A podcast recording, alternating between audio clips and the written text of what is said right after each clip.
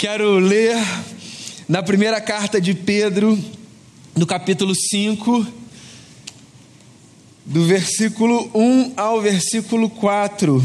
Quero ler um trecho de um conselho importante que o apóstolo Pedro dá à igreja de Jesus dos seus dias. Primeira carta de Pedro, capítulo 5, diz assim o texto sagrado: Portanto, apelo aos presbíteros que há entre vocês, e o faço na qualidade de presbítero como eles, e testemunha dos sofrimentos de Cristo, como alguém que participará da glória a ser revelada. Pastoreiem o rebanho de Deus que está aos seus cuidados. Olhem por ele não por obrigação, mas de livre vontade, como Deus quer. Não façam isso por ganância, mas com o desejo de servir. Não hajam como dominadores do, dos que lhes foram confiados, mas como exemplos para o rebanho. Quando se manifestar o Supremo Pastor, vocês receberão a imperecível coroa da glória. Palavras do apóstolo Pedro, nosso irmão na fé. Palavras aos líderes das igrejas, aos presbíteros, os anciãos. Mas eu penso que são palavras que se aplicam a todos nós, já que todos nós somos, em alguma medida, cuidadores do rebanho de Jesus. Essa é inclusive uma percepção que a reforma protestante, movimento do qual nós participamos, trouxe para a mesa a percepção de que somos todos servos de Deus no cuidado uns dos outros.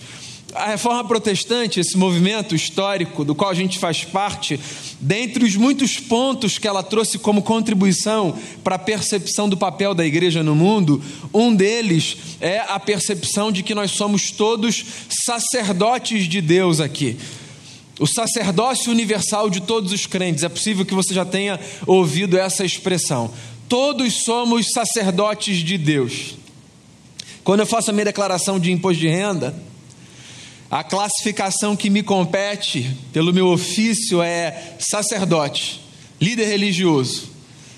Nesse item eu sou enquadrado. Nesse sentido, eu sou sacerdote diferente do sentido no qual você é sacerdote. Eu trabalho numa instituição religiosa. Aqui eu passo os meus dias trabalhando de fato. Não apenas no domingo cuidando de gente, mas cuidando da máquina, da instituição, ou pelo menos sendo uma peça nessa engrenagem que cuida da máquina, da instituição.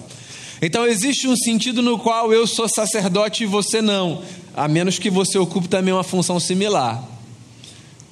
Por outro lado, existe uma outra perspectiva pela qual todos nós podemos nos perceber como sacerdotes de Deus. Sim, essa figura sacerdotal, dessa gente que faz mediação entre Deus e as pessoas, não da mesma forma, obviamente, que Jesus faz, mas no sentido de se perceber como um instrumento de Deus para abençoar a vida das pessoas. Sacerdote nesse sentido, sabe? Dessa gente que se apresenta a Deus no mundo como alguém que carrega em si a representação de muitas outras vidas. Sacerdote, nesse sentido, todos somos. De modo que essa fala do apóstolo Pedro, pelo menos penso eu, é uma fala que cabe muito bem para mim e para você, mesmo que você se perceba como uma pessoa comum, um crente comum, um sujeito de banco. Existe uma recomendação aqui de um irmão na fé para todos nós no tocante ao cuidado do rebanho de Deus. Bem, esse é o meu ponto de partida. A igreja é uma comunidade que precisa de cuidado. Na verdade, para ser menos específico e mais genérico, porque eu acho que cabe aqui, a humanidade precisa de cuidado. Pense você em alguém que faz parte da igreja de Jesus ou que não faz parte, o fato é, Todos nós precisamos de cuidado. O que significa que todos nós precisamos de áreas da vida que só serão supridas nas suas carências sob ministração de terceiros. Isso diz respeito à nossa constituição, a quem a gente é. Então a gente pode fazer um exercício simples aqui.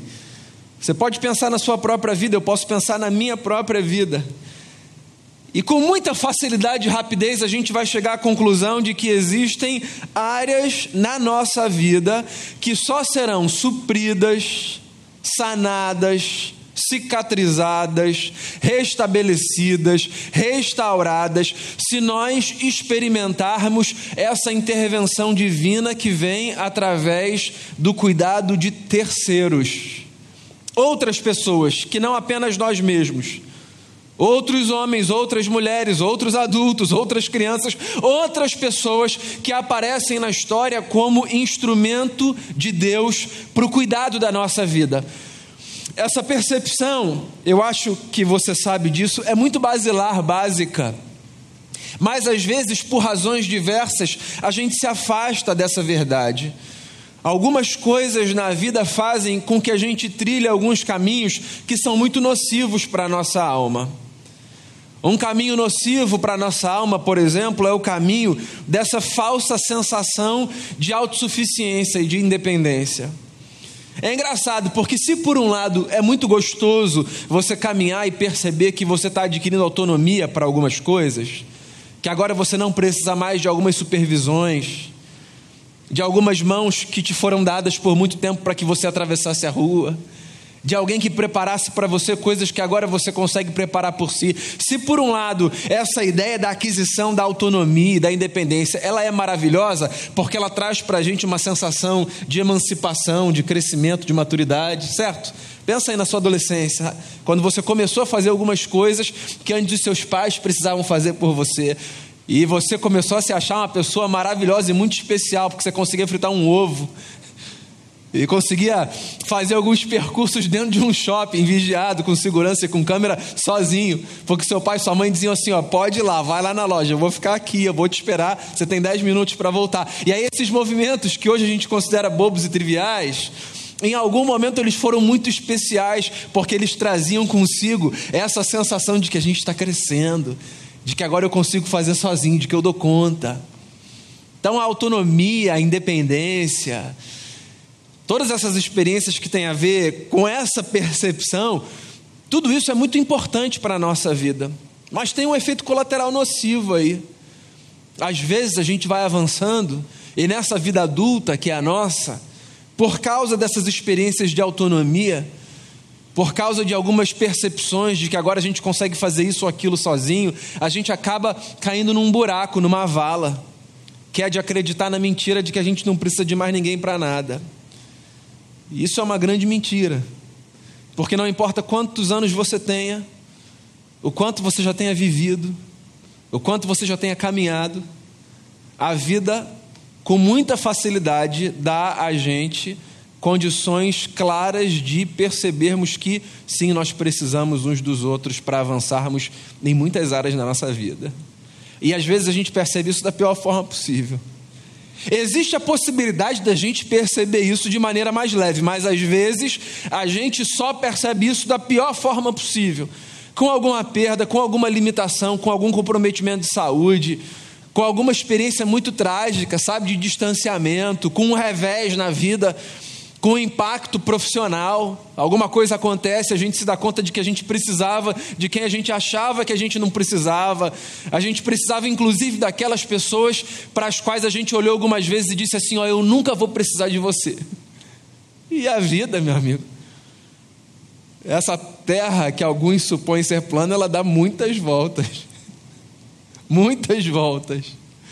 E a gente acaba se percebendo em algumas situações nas quais justamente aqueles e aquelas sobre os quais a gente dizia: nunca vou precisar de você, estão ali diante de nós, como instrumento nas mãos de Deus, ainda que às vezes a gente não perceba dessa forma, para oferecer cuidado para a nossa vida.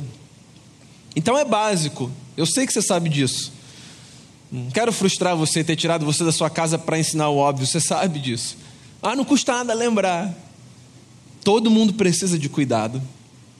Então, a grande pergunta, na verdade, já que a gente tem a constatação de que todo mundo precisa de cuidado, a igreja precisa de cuidado, o mundo precisa de cuidado, a grande questão é como nós vamos cuidar uns dos outros?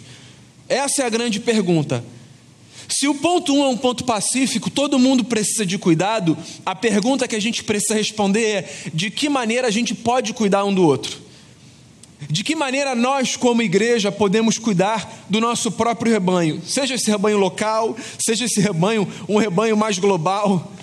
Seja esse rebanho a nossa compreensão de que todo mundo, mesmo todo mundo, pode ser cuidado por Jesus através da nossa vida, como a gente pode cuidar do rebanho de Deus? Como a gente pode se oferecer no mundo como participantes de um time de cuidadores da humanidade? Tem dois conselhos aqui interessantes de Pedro que são muito práticos e que eu acho que podem ser úteis para nortearem a minha vida e a sua vida no desempenho desse papel. Pedro fala duas coisas aqui. Primeiro, ele diz assim: ó, cuidem de coração e não por ganância. Cuidem de coração, não façam isso por ganância. E volto a dizer, eu podia limitar aqui a minha fala a uma orientação para os que cuidam da igreja institucional. Ó, oh, quando você for cuidar da igreja, quando você se empenhar nesse projeto, quando você entender que você precisa participar desse projeto institucional específico, quando você quiser fazer disso a sua causa de vida, não faça isso por ganância. A gente podia conversar a partir dessa temática, mas eu quero conversar de maneira mais ampla, porque eu acho que isso vale para tudo na vida. O que Pedro está dizendo é que a gente não devia pensar na perspectiva do cuidado a partir do prisma da ganância, porque isso é muito problemático. Essa equação não fecha, de maneira saudável, pelo menos. Então, quando a gente pensa em cuidado do próximo, quando a gente pensa nesse papel de sermos instrumentos de Deus para abençoar alguém no cuidado, é fundamental que a gente afaste do coração uma tentação que nos é comum a todos: a tentação de fazermos isso por motivo de ganância. Ou seja, de pensarmos no cuidado do próximo tão somente para obtermos lucro, de, de, nos oferecermos como instrumentos para abençoarmos as pessoas a partir da pergunta que às vezes não é feita explicitamente, mas que muitas vezes aparece no fundo da nossa cabeça, que é o que, que eu vou ganhar com isso? Essa pergunta é uma pergunta possível à vida e que muitas vezes a gente faz. E veja bem, não há nenhum problema em fazermos essa pergunta, desde que essa pergunta seja feita no contexto certo. Porque quando a gente faz essa pergunta para tudo, às vezes o que a gente revela é nada mais, nada menos do que a podridão do nosso coração. Porque se para tudo na vida a pergunta que a gente faz é o que eu vou ganhar com isso, então a gente não entendeu ainda o verdadeiro sentido da vida. Porque existem muitas coisas na vida que a gente vai fazer sem que a gente tenha ganho algum. Jesus, inclusive, falou sobre isso. Jesus foi um sujeito extremamente honesto na sua maneira de conduzir aqueles irmãos e aquelas irmãs que resolveram seguir os seus passos. Algumas vezes Jesus disse assim: Olha só, se vocês querem encontrar a vida de vocês, saibam que vocês vão precisar perder a vida de vocês. Se vocês querem ganhar, saibam que essa jornada não é uma jornada que tem tantos ganhos, talvez seja uma jornada com mais perdas do que ganhos. E Jesus não está com isso encorajando um tipo de vida que afasta os nossos olhos do desejo de crescermos, de avançarmos, de, de adquirirmos alguma coisa a mais que tem a ver com os nossos sonhos, desejos, caprichos ou necessidades. Eu não acredito, pelo menos, que Jesus tivesse o tempo todo dizendo isso. Eu acho que o ponto de Jesus é outro, mais importante e mais complexo, que é fazer a gente perceber que na vida nem sempre a gente vai ganhar. E nem tudo que vai ocupar o nosso tempo, que vai sugar a nossa energia, que vai inclusive comprometer os nossos recursos, vai trazer para a gente um retorno da ordem que a gente espera. Algumas coisas na vida dessa perspectiva material nos trarão perda. Mas a verdade é que, em perdendo algumas coisas nessa perspectiva, a gente vai abrir os nossos olhos para a possibilidade de que existem alguns outros ganhos que não são medidos a partir dessas categorias, que trazem muito mais sentido e muito mais significado para a nossa existência. Então, olha só, você pode pensar nos seus exemplos de vida básica, do dia a dia, cotidianos. Quantas vezes você dedicou algumas horas do seu dia, alguns minutos do seu dia? Quantas vezes você abdicou de outras tarefas que eram importantes e que essas sim trariam retorno, lucro financeiro ou de outra ordem para você? Quantas vezes você deixou de estar em alguns lugares que trariam para você conexões, contatos importantes do ponto de vista profissional, porque você entendeu que seria mais importante estar num determinado lugar cuidando de alguém que, do ponto de vista financeiro, do ponto de vista de de networking de trabalho ou de outras análises não traria nenhum benefício para você e ainda assim você olhou e você disse assim: eu preciso estar com aquela pessoa nesse momento. Por quê? Porque existem coisas na vida que são mais importantes do que aquelas que têm a ver apenas com a ganância que todos conhecemos. Então, quando a gente cuida das pessoas, quando a gente se empenha nesse projeto de cuidar do próximo, quando a gente se apresenta no mundo como parte desse time de cuidadores e cuidadoras, é bom que a gente se lembre que o nosso coração nesse projeto não deve, ele até pode, mas não deve ser movido pela ganância. E esse é um exercício para que a gente potencialize a nossa humanidade. Isso é um exercício para a gente crescer enquanto indivíduo. É a possibilidade da gente crescer enquanto discípulos de Jesus e é um exercício para a gente crescer enquanto indivíduo. Então, se você tem trilhado uma jornada na vida que fez, por alguma razão, você achar que só são importantes aquelas coisas que trarão e darão lucro para você, é bom que, aos olhos do Evangelho de Jesus e da recomendação do apóstolo, você reconsidere algumas coisas na vida. Porque das coisas mais importantes que há na nossa história, das coisas mais importantes, existem algumas que não têm a ver com o resultado que vai aparecer na nossa conta bancária, nos nossos relacionamentos profissionais ou em outras categorias que fazem geralmente os nossos olhos brilharem. Cuidar de gente nos coloca nesse lugar de percebermos que, como disse Jesus, mais bem-aventurado é dado que receber. Então, esse é o primeiro conselho que o apóstolo Pedro dá aqui. Quando você estiver nesse lugar de cuidar das pessoas, esteja nesse lugar sem ter o coração movido por ganância. E o segundo conselho que Pedro dá aqui, no final desse texto curto que eu li, de quatro versículos, Pedro diz uma coisa linda: ele diz assim: ao cuidarem do rebanho de Deus, cuidem através do exemplo de vocês. Pastoreiem o rebanho de Deus mas façam isso sendo um exemplo para as pessoas. Inclusive, fora do ambiente religioso, você vai encontrar em diversos lugares onde as pessoas estão discutindo temas de liderança exatamente essa perspectiva, certo? Que não existe a menor possibilidade de nós impactarmos de fato as pessoas, se nós queremos ser instrumento de condução na jornada dessas pessoas, de outra forma que não seja pelo exemplo que a gente dá. Isso, esse princípio que aparece nas Escrituras como um princípio religioso, ele é um princípio que ultrapassa os muros das nossas instituições, porque isso é para a vida. Não existe a menor possibilidade de nós impactarmos verdadeiramente as pessoas de outra forma que não seja dando um bom exemplo para elas. E a gente pode pensar na configuração nuclear mais básica da sociedade para constatar isso os nossos filhos que convivem com a gente, eles não serão conduzidos pelo caminho que nós desejamos de outra forma que não, se nós, pelo exemplo, apontarmos a direção, certo? É por isso que lá na ética do Antigo Testamento, no livro do Deuteronômio, a repetição da lei de Moisés, o profeta diz isso. Ensine o seu filho ao se levantar, ao se deitar, à mesa, onde quer que você esteja. É por isso que no livro da sabedoria, o sábio diz: ensine a criança no caminho em que se deve andar, e não ensine a criança o caminho que se deve andar, mas no caminho faça isso. Por quê? Porque, meus amigos e amigas, a vida é a nossa escola. E tudo que a gente aprende, tudo que a gente ensina, a gente ou aprende ou ensina enquanto a gente vive.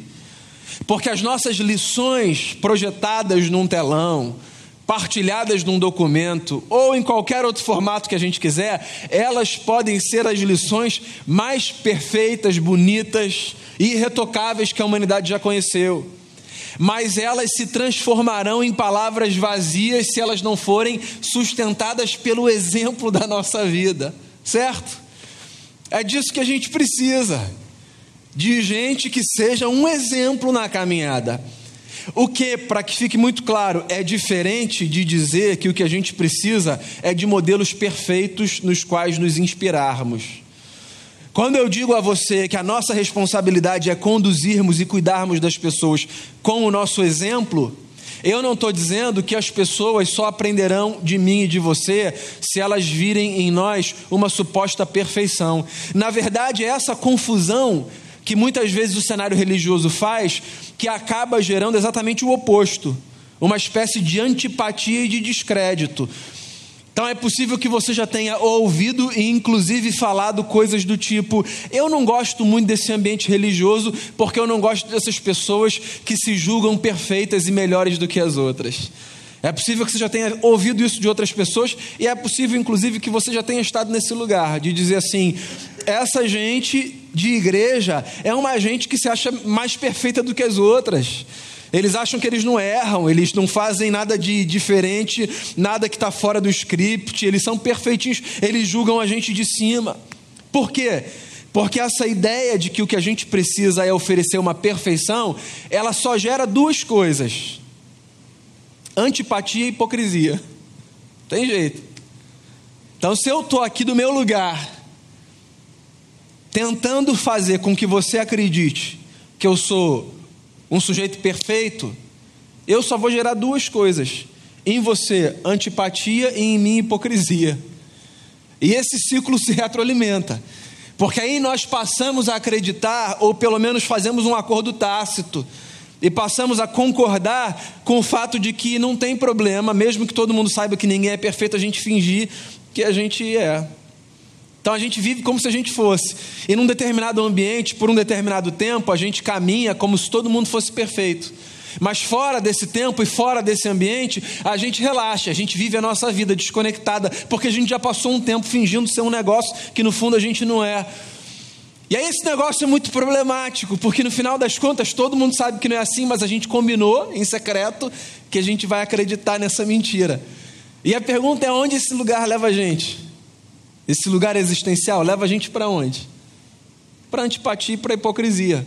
E as pessoas dizem assim: ah, não, não dá não. Vocês, tá, Jesus é bacana, o problema é o fã-clube. Já ouviu? Liderem pelo exemplo, diz o apóstolo Pedro. Uma outra forma de dizerem assim: tudo bem, apontem caminhos com as palavras, mas tentem estreitar essa distância entre o lugar para onde o dedo aponta e o lugar onde os pés pisam. Eu preciso tentar, pelo menos, chegar no lugar para onde o meu dedo aponta. Tentar. E preciso, inclusive, fazer isso a partir dessa admissão de que todos nós somos humanos e falhos, todos nós. De que perfeição, diria o Eduardo Galeano num, num poema lindo chamado Direito ao Delírio. Eduardo Galeano, escritor uruguaio já falecido, num poema chamado Direito ao Delírio, disse assim: A perfeição seguirá sendo o destino enfadonho dos deuses. Esse poema é lindo, todo ele, do início ao fim. Essa frase é uma frase muito interessante, que talvez choque os nossos ouvidos, porque nós somos cristãos, monoteístas, aí tem a palavra Deus, aí você vai pensar assim: meu Deus, o pastor acredita em deuses. Calma, vamos, vamos para o campo da poesia. A perfeição seguirá sendo o destino enfadonho dos deuses. É, é enfadonho. É enfadonho, é cansativo. Esse negócio de fingir que a gente pode ser perfeito é cansativo. Sabe o que é bonito? Bonito é a gente ser humano. Bonito é a gente tentar acertar, mas quando a gente erra, a gente poder dizer assim: desculpa, errei. É a gente tentar fazer o que é certo, sábio, justo, bom, verdadeiro, mas quando a gente não conseguir, a gente não precisa botar a culpa no diabo e falar que foi o diabo que fez isso. A gente não precisa é, assumir essa figura assim dos nossos primeiros pais e dizer para Deus assim: foi a mulher que tu me deste. A gente pode simplesmente olhar e dizer: perdão, errei. A gente avança mais quando a gente admite esse lugar de humanidade plena. E o lugar da humanidade plena é esse lugar de acertos e de erros. E quando a gente assume esse lugar de acertos e de erros, a gente tem mais chance de impactar pelo exemplo. Porque se os meus filhos sabem que eu posso errar, ainda que eu não queira errar, se eles sabem que eu posso errar, quando eu errar, se eu sentar com eles e disser assim: ó, Lucas e Felipe, perdão, isso que eu fiz não foi legal. Fica mais fácil deles entenderem que o lugar que eu estou apontando para eles, para que eles se tornem e cheguem quando homens, mas já no processo, é um lugar real e possível. Porque se eu insistir na mentira de que eu sou perfeito, e mesmo quando tiver posto aos olhos, inclusive, de uma criança que o que eu fiz foi errado, mas ainda assim eu quiser justificar, dizendo, não, não era isso mesmo, mesmo que uma criança consiga perceber que não era para ser daquele jeito, se eu insistir nesse negócio, eu vou empurrar eles e a mim para dois lugares: hipocrisia e antipatia. Então está o Pedro aqui dizendo: cuidem, mas cuidem sem serem movidos por ganância e cuidem pelo exemplo. Sejam, diria o apóstolo Paulo na comunidade aos Coríntios, na carta que ele escreve, sejam, sejam vocês o que vocês foram feitos para ser. E o que nós fomos feitos para ser? Paulo chama lá na primeira carta aos Coríntios: nós fomos feitos para ser cartas vivas de Deus. Essa gente que com a vida proclama e testemunha o amor de Deus pela humanidade. A minha oração nesse domingo de manhã é para que a gente perceba essas três verdades básicas. A primeira delas, todos nós precisamos de cuidado, todos nós. Você precisa de cuidado, eu preciso de cuidado, todo mundo precisa cuidar e ser cuidado. Então, saia desse lugar do orgulho de dizer eu não preciso que ninguém cuide de mim, porque todos precisamos do cuidado de Deus através da vida de muitas pessoas. E saia desse lugar solitário de dizer eu não tenho tempo para cuidar de ninguém. Porque todos, para crescermos, todos precisamos descobrir que o nosso tempo precisa ser gasto com muito mais gente do que apenas com a gente. Então cuide e seja cuidado. Ao cuidar, não faça isso motivado por ganância. Não faça isso movido por ganância. Quando você tiver que cuidar de alguém, não faça a pergunta: o que isso vai me trazer de retorno? Porque essa pergunta não dá conta de todas as coisas da vida. E eu ouso dizer: essa pergunta não dá conta das coisas mais importantes da vida. Se você é um seguidor de Jesus, se você é uma seguidora de Jesus, você vai perceber mais cedo ou mais tarde que em alguns momentos o seu ganho, aos olhos do mundo e de muitos, representará perda. Ainda assim, você vai dizer: valeu a pena aos olhos de Jesus, a gente precisa acreditar que muitas vezes o saldo, se a gente quiser usar essa palavra, será negativo. Mas ainda assim, a gente vai descobrir que valeu a pena, porque a vida não cabe nessa planilha de Excel que tem como título a pergunta: o que eu vou ganhar com? A vida não cabe aí. Às vezes você vai perder e você vai dizer assim, mas eu quero. Eu vou perder o meu tempo, eu vou perder parte do recurso, eu vou perder a minha energia, eu vou perder a possibilidade de, e ainda assim você vai olhar e você vai dizer: tudo bem, eu quero. Por quê? Porque mais bem-aventurado é dado que receber. Então, não cuide movido por ganância, porque isso vai adoecer você e isso vai custar a sua alma. O que não significa que você não vai para o céu por causa disso. Fica tranquilo, porque crente tem uma obsessão de saber se vai para o céu ou não vai. Esquece esse negócio.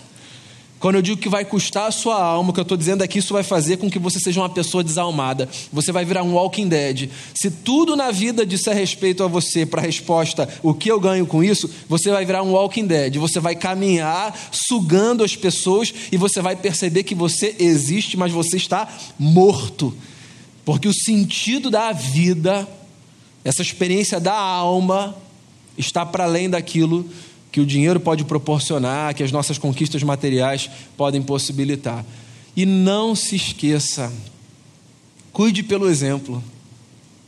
Não seja perfeito ou perfeita. Esse não é o nosso destino, a perfeição não é o nosso destino. A gente não precisa ser perfeito, a gente precisa ser inteiro. É isso que a gente precisa ser. Inclusive, essa também é uma das poesias mais lindas de Fernando Pessoa, que começa dizendo isso, né? Para ser grande, ser inteiro. Põe o mínimo que tem em tudo quanto fazes. Se você quer ser grande, seja inteiro. Jesus disse isso no Sermão da Montanha. Por alguma infelicidade, a palavra que aparece traduzida no nosso vernáculo é: portanto, sejam perfeitos como perfeito é o Pai de vocês que está nos céus. Essa fala de Jesus está naquela fala do amor aos inimigos. Mas você sabe que a palavra ali que aparece traduzida por perfeitos, ela faria mais jus ao discurso se tivesse ali, portanto, sejam inteiros. Porque o Pai de vocês que está nos céus é assim. O que a gente precisa não é de perfeição, porque perfeição a gente não consegue oferecer. A gente precisa de inteireza, integridade. Eu preciso encurtar a distância entre o lugar para onde o meu dedo aponta e o lugar que os meus pés pisam. Eu consigo fazer isso o tempo todo? Pergunta para a Denise, para o Lucas e para o Felipe. A questão não é fingir que a gente consegue fazer isso o tempo todo. A questão é acordar todos os dias dizendo assim: por causa da graça de Jesus, eu quero ser inteiro naquilo que eu faço. Porque quando a gente admite esse lugar de distância da perfeição, mas de possibilidade de sermos inteiros, a gente ganha mais crédito aos olhos dos outros. E as pessoas aprendem mais com a gente. E nós aprendemos uns com os outros. Porque a jornada é essa, é o máximo que a gente consegue chegar.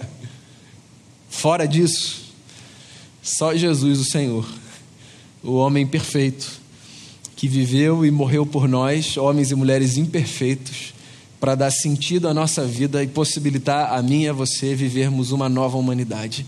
Que Deus abençoe profundamente o nosso coração e que a nossa vida seja, pelo menos na tentativa, assim, de muito cuidado, sem ganância e pelo exemplo. Queria fazer uma oração com você, por você. Queria convidar você a colocar o seu coração diante de Deus, orar por si, orar pelos seus, orar por quem precisa de cuidado, seja você, seja alguém que venha à sua memória nessa hora, tendo em vista o que foi dito, talvez a pergunta que caiba seja: como eu posso cuidar de alguém essa semana? Ou como eu posso me aproximar de alguém pedindo por cuidado nessa semana? Seja qual for o lugar em que você se encontra, que você saia daqui quando essa celebração acabar, disposto e disposta a cuidar e a ser cuidado, porque todos precisamos uns dos outros. Pai, a gente está aqui diante de Ti mais uma manhã, coração aberto diante da Tua palavra, reconhecimento de que a gente é falho, com muitos pedidos de perdão por pecados que nós cometemos. O Senhor conhece a gente, sabe quem a gente é sabe o que a gente consegue fazer, o que a gente não consegue.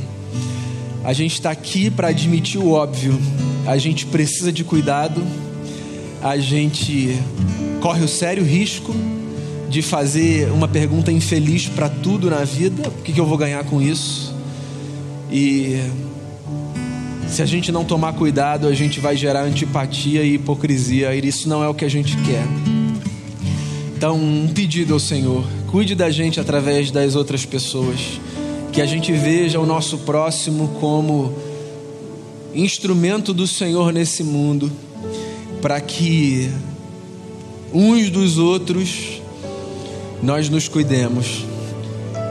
Ajuda a gente a cuidar das pessoas, que a gente vá na contramão dessa tendência egocêntrica, individualista, narcisista, que faz a gente acreditar que o nosso tempo é precioso demais para a gente gastar com outras pessoas. Que a gente vá na contramão disso, Jesus. Ajude a gente. E que a gente que a gente faça isso por amor, que a gente cuide por amor. Que esse seja o verdadeiro motivo de nós cuidarmos uns dos outros. E por favor, que a gente faça isso pelo exemplo da nossa vida. Essa oração eu faço por mim e por cada irmão e irmã de perto e de longe, invocando o nome de Jesus, que é o nome sobre todo nome, ele, o homem perfeito, ele sim, o nosso exemplo, o nosso modelo maior, em quem nós encontramos ao longo de toda a sua vida interesse e integridade, e em quem nós temos esperança de sermos melhores. A ele nós exaltamos nessa manhã. Seja exaltado, Jesus, que o teu nome seja exaltado nesse lugar e na nossa vida por onde a gente for. Essa é a oração que eu faço em nome de Jesus. Amém.